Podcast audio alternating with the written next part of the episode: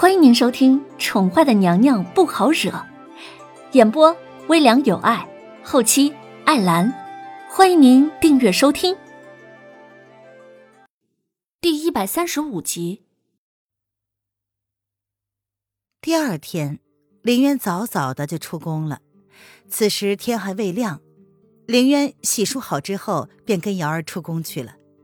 本来弦月担心两个人想要跟随，但是想想。还是不要在这个节骨眼上多惹是非。主子现在不信任他，虽然没有将他驱逐凤栖宫，却也不再重用他。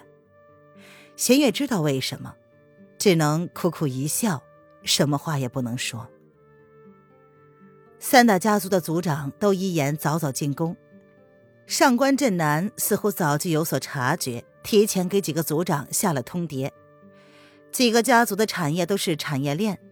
若是上官镇南突然抽调给他们的供给，或者是拒绝了他们的东西，只怕每个家族都是自身难保。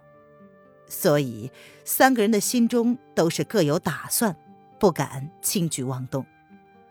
牵一发而动全身，除非三个人的心思是一样的，否则只怕就算是魏子峰的父亲有心帮助皇上渡过难关。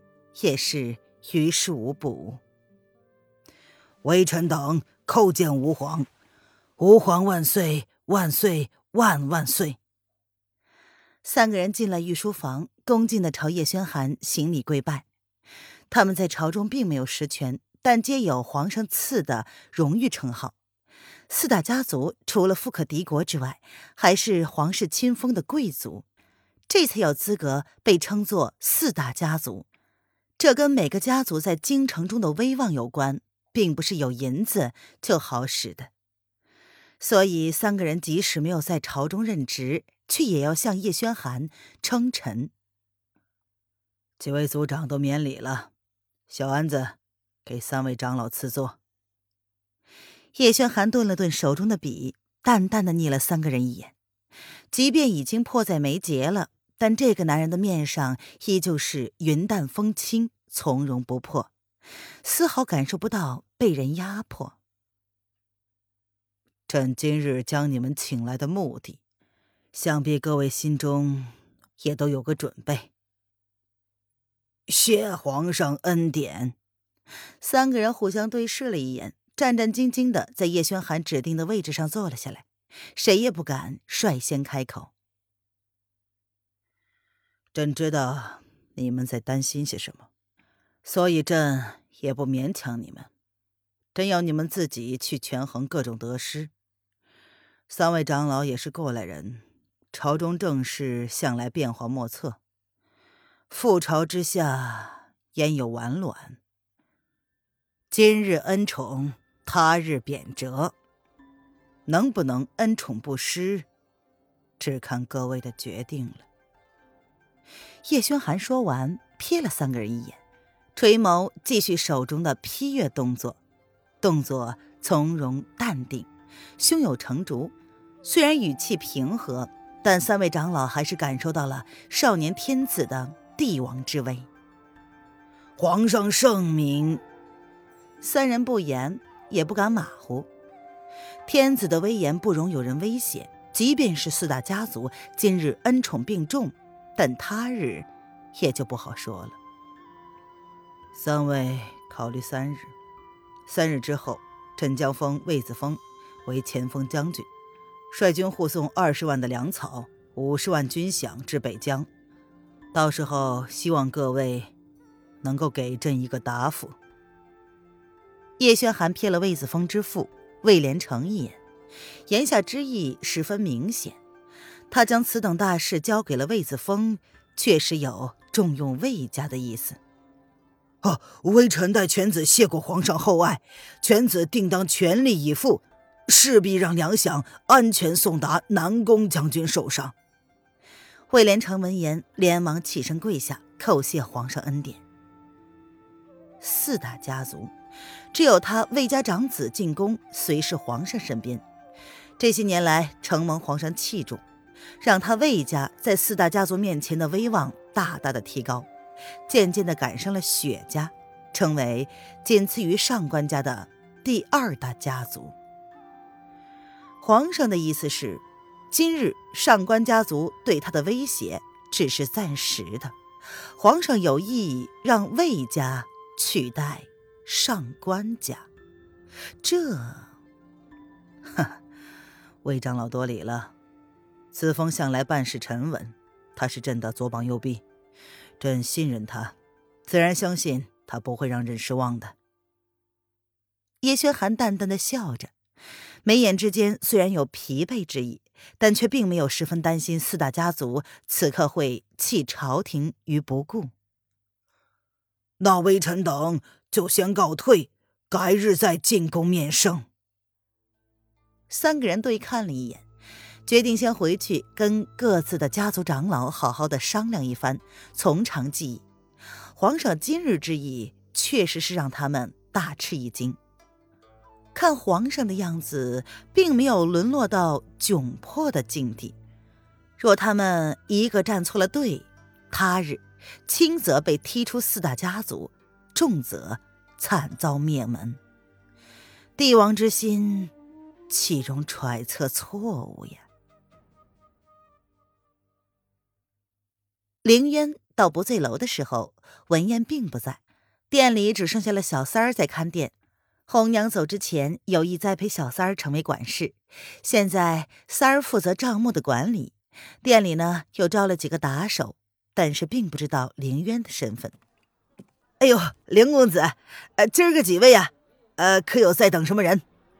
小三儿见到老板，赶忙放下手中的活儿，亲自上前伺候。红娘不在，文掌柜似乎也消失了。本公子还想找他叙叙旧呢，没想到白跑了一趟。林渊摇着扇子，一脸漫不经心的瞥了瞥店里新来的几个打手，十分欣赏小三的机灵。非常时期，新来的人都要经过文燕亲自确认之后，才能解除他们的嫌疑。哈哈，公子来的不巧，文掌柜确实刚刚走，似乎说呃去北郊什么地方了，可能是有事儿吧。要不凌公子在小店等等，啊，指不定文公子回头会回来不醉楼用午膳也说不定呢。小三儿语气正常，却悄悄的示意凌渊，左侧那个擦窗户却时不时注意他们谈话的那个打手，他。是小三儿刚刚请来一个礼拜的店员，动作倒是机灵，但是为人不老实，老是有意无意的偷听他跟文公子的交谈，几次被他斥退，却依旧改不了偷听的习惯。文公子呢倒是不介意，因为他们所谈的内容皆是不醉楼的营运账目，没有什么特别的情报。哦，不用了，本来上次他说要去陵阳找人。这几日呢，恰好本公子也要去，想找他一同作伴的。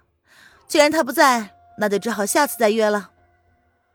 凌渊朝小三点了点头，如是说着，转身准备走人。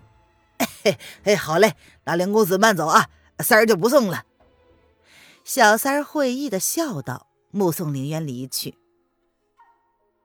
凌渊出了不醉楼，便感觉身后有人在跟踪他。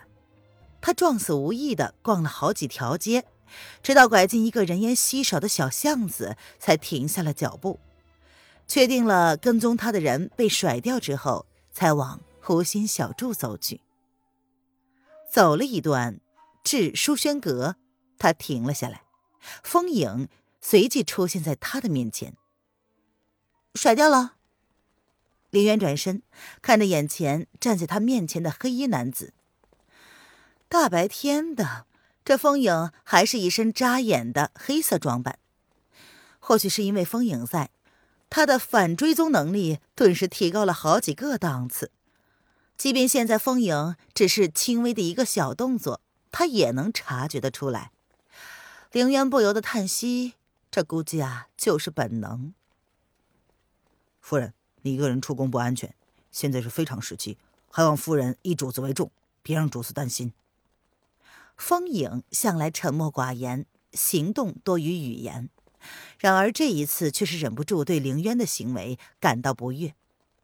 主子为了这个女人选择跟天下作对，这个女人呢却有恃无恐，一点儿都不为主子着想。这样的一个女人，凭什么获得主子的青睐？凌渊挑眉，风影眸中的厌恶之色太明显了，他想要装作不知道都很难。风影，你是不是对本宫的行为很有意见？风影不敢。风影抬眸，冷冷的看着眼前漫不经心的女子，语气不卑不亢，但是表情却带着鄙夷。本宫允许你这样，因为本宫心知你护主。凌渊却毫不在意的轻声笑了笑。听众朋友，本集播讲完毕，请订阅专辑，下集精彩继续哦。